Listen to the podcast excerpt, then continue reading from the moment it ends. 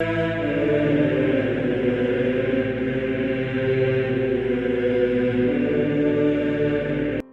nome do Pai, do Filho e do Espírito Santo. Amém. Olá, meus queridos amigos, meus queridos irmãos.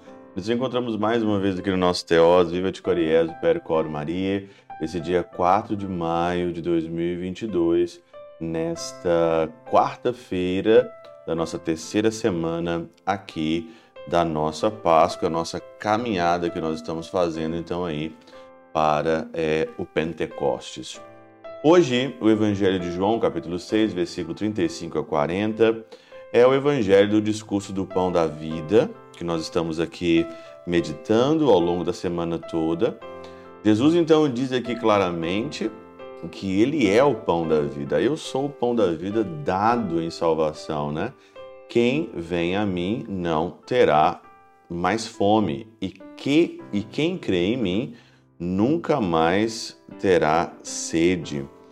Na realidade, quando você olha, quando você medita essa passagem aqui, quem vem a mim não terá mais fome, a gente tem que perguntar que fome nós temos.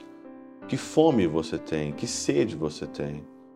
Mais do que um alimento que perece, um alimento que está na terra, nós temos fome e sede de Deus. O nosso coração, a nossa alma tem sede dele. E não adianta você matar a sede que o teu coração e a tua alma têm de Deus com outras coisas paralelas, com algo que nunca vai conseguir é, completar você. Nada neste mundo, ninguém neste mundo vai te completar.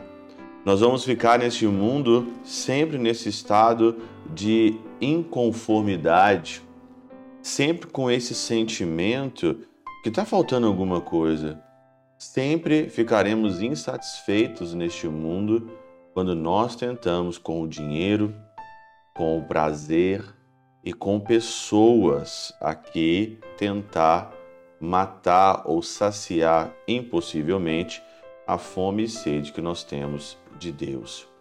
Por isso que Jesus aqui hoje no Evangelho, no final aqui, ele vai dizer que ele veio para fazer a vontade de Deus, a vontade do Pai. Versículo 39.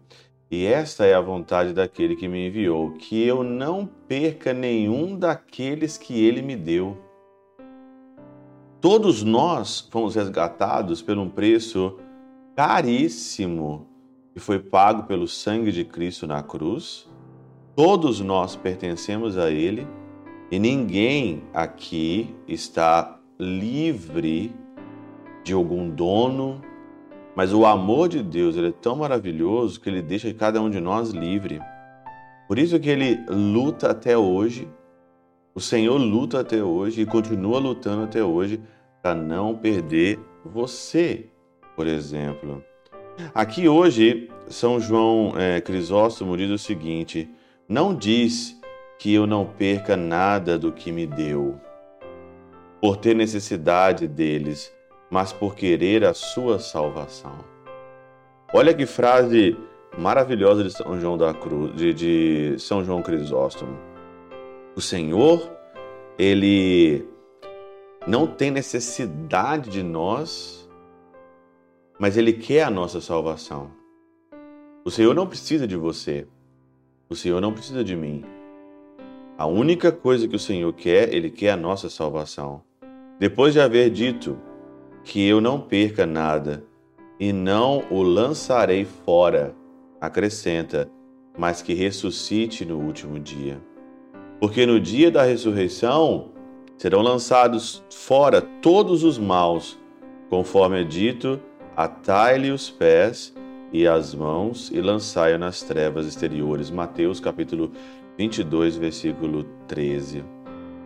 Quando nós chegarmos no juízo final, depois do Senhor tentar de todos os modos transformar o nosso coração e a nossa vida, tentar nos mostrar o caminho da salvação, o caminho correto, o caminho da verdade, mas mesmo assim, se você não quis aceitar e quis trilhar o seu próprio caminho, pode ter absoluta certeza que você vai ser lançado fora. E aí então ele continua, né?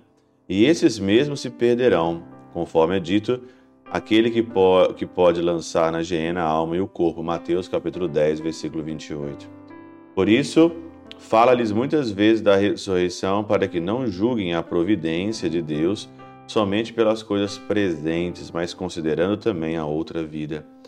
Não julgue a providência de Deus só para essa vida, mas o Senhor, ele quer e o maior intuito dele, o maior trabalho de Jesus aqui é a nossa salvação, a nossa ressurreição. Basta você aceitar ou não, mas que ele veio nesse mundo e ele não quer perder nenhum daqueles que o Pai lhe deu, inclusive você. Pela intercessão de São Chabel de Mangluf, São Padre Pio de Peutrautina, Santa Teresinha do Menino Jesus e o Doce Coração de Maria, Deus Todo-Poderoso vos abençoe, Pai, Filho e Espírito Santo desça sobre vós e convosco permaneça para sempre. Amém.